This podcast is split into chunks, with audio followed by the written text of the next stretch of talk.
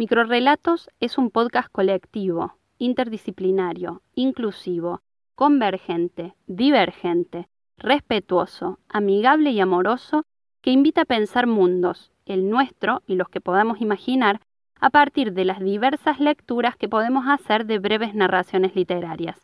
¿Quiénes conformamos este club de los diez que desayunan relatos diferentes? Quizás nos podrían ver como una metáfora. Una pipa. Una foto. Un voto. Una palabra. Una proyección. Una idea. Un piano. Un lápiz digital. Un mouse. Pero somos mucho más que eso. ¿Nos conocemos? Bienvenidos, bienvenidos y bienvenidas, bienvenides.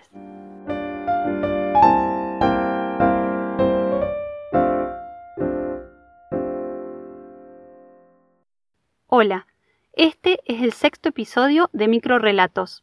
Mi nombre es Carolina Iparrairre y desde el campo de la literatura voy a acompañarlas y acompañarlos en esta aventura de leer un microrelato durante seis episodios cada mes.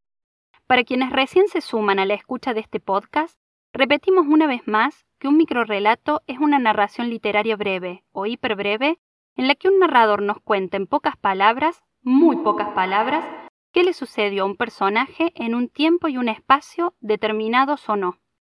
Hoy nos detendremos en dos conceptos de esta definición que se presuponen entre sí, narración y qué sucedió. En todo relato hay acciones que se van sucediendo y que hacen avanzar la historia. En las narraciones tradicionales siempre encontramos que las acciones se concatenan y delimitan un inicio, un nudo y un desenlace, en ese orden. En la literatura moderna no necesariamente aparece esa demarcación ni todas esas acciones, Suele romperse con la línea temporal de los sucesos y se altera así el llamado tiempo del relato. Pensemos en narraciones que comienzan por el final y luego nos van adentrando en la historia a través de retrospectivas, o en aquellas que comienzan en mitad del asunto, en pleno conflicto, y a través de regresos en el tiempo nos permiten pensar en cómo continúa la historia. Esas acciones que se van tejiendo conforman los llamados núcleos narrativos que son los que dan continuidad y sentido a aquello que se cuenta, y logran que los lectores y las lectoras se pregunten y pregunten ¿y qué pasó?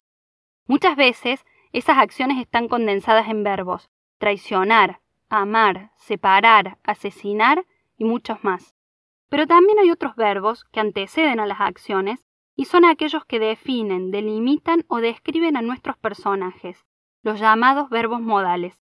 Cada quien puede descubrirse ante nuestros ojos a través del querer, del poder, del deber, del hacer, del saber, del ser y sus combinaciones.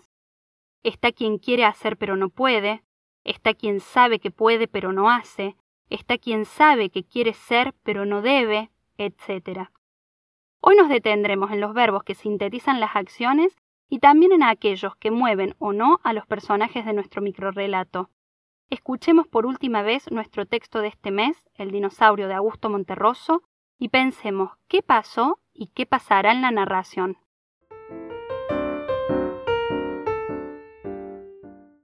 El dinosaurio. Cuando despertó, el dinosaurio todavía estaba allí.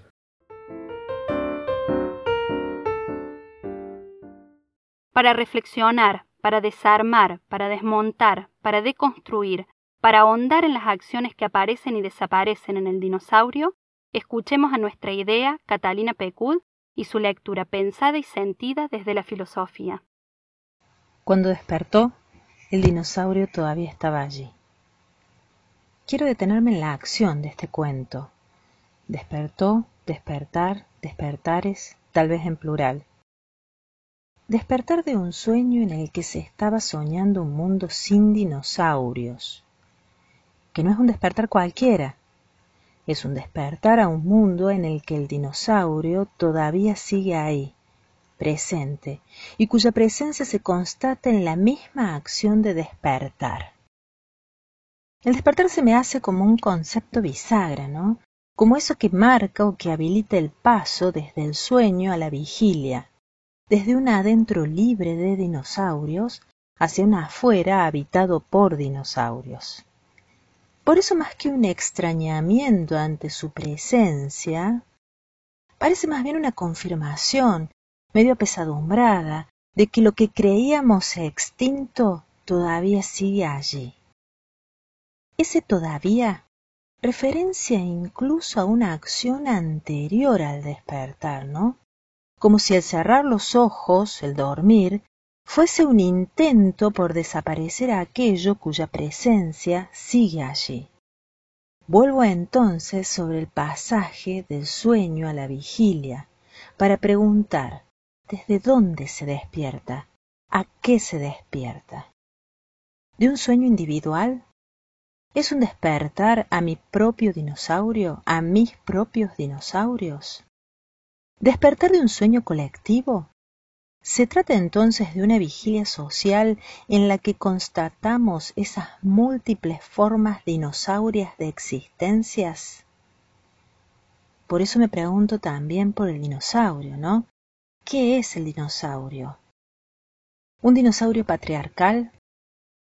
¿Dinosaurio de la indiferencia, del individualismo, de la libertad de mercado que esclaviza y que deja fuera?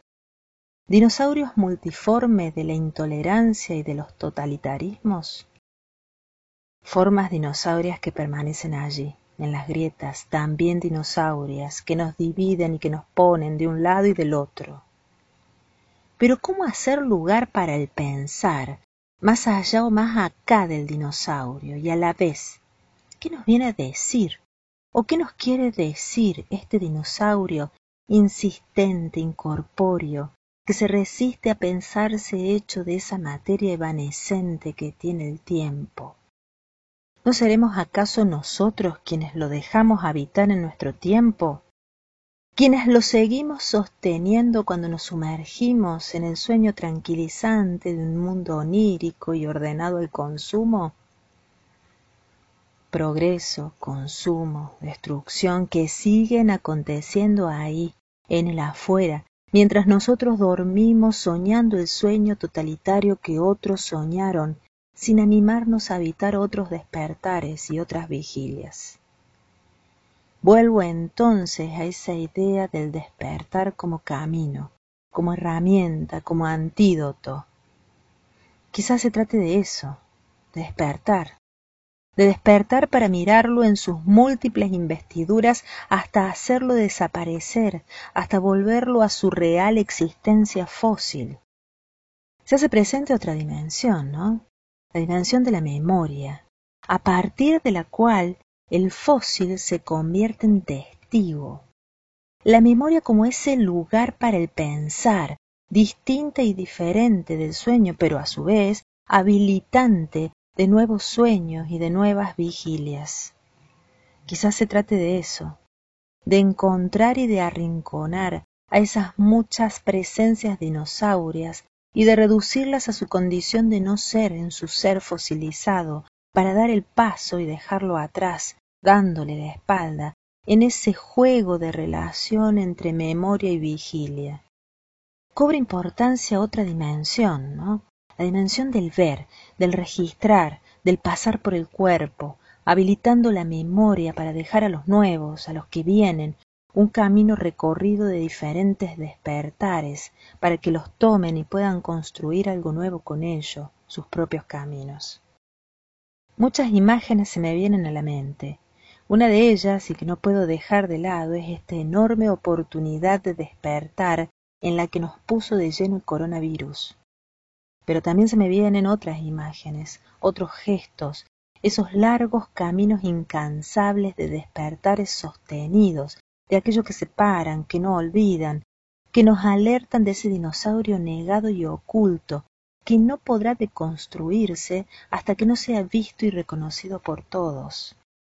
Pienso en los pueblos originarios, en las marchas del orgullo, en los movimientos feministas, en los cegados que dejó la reciente revuelta chilena, en las madres, las abuelas, en el pueblo armenio y en tantos otros. El dinosaurio sigue allí. Por eso el despertar como camino, ¿no? en el que está el otro como otro, en su individualidad, en su diferencia. Despertar a la igualdad de las diferencias, en la proximidad del otro con el otro, podremos habitar nuevos despertares, más colaborativos, más colectivos, que nos pongan en camino de escapar a esos despertares circulares en los que permanecemos soñando sueños que soñaron otros. Con Cata nos hemos detenido a pensar en el despertar como una acción necesaria, en el despertar como camino, pero no como una acción o un recorrido individual, sino como una acción colectiva, colaborativa, comprometida. Una acción en la que el saber, el querer, el poder, el hacer, el deber y el ser se despierten en cada uno y en cada una para conformar, más allá de las diferencias, un nosotros, un nosotros y nosotras, un nosotres. Quizás entonces su invitación pueda devenir en una reescritura y un deseo. Cuando despertamos, los dinosaurios ya no estaban aquí. Nos encontramos en el próximo bloque con seis lecturas de un microrelato más breve que el dinosaurio. Y si querés enterarte antes qué puede llegar a suceder, seguirnos en nuestro Instagram, arroba micro-relatos-podcast. Gracias por estar.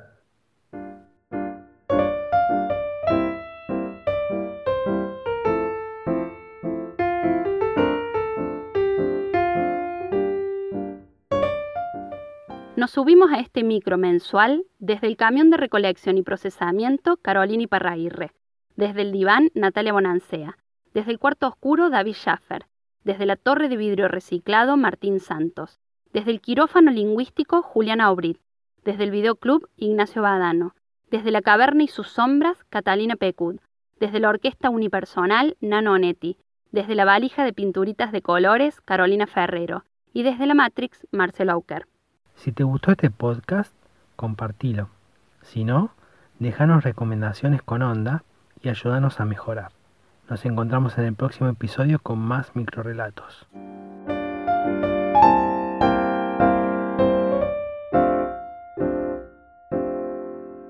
Ya está, ¿no?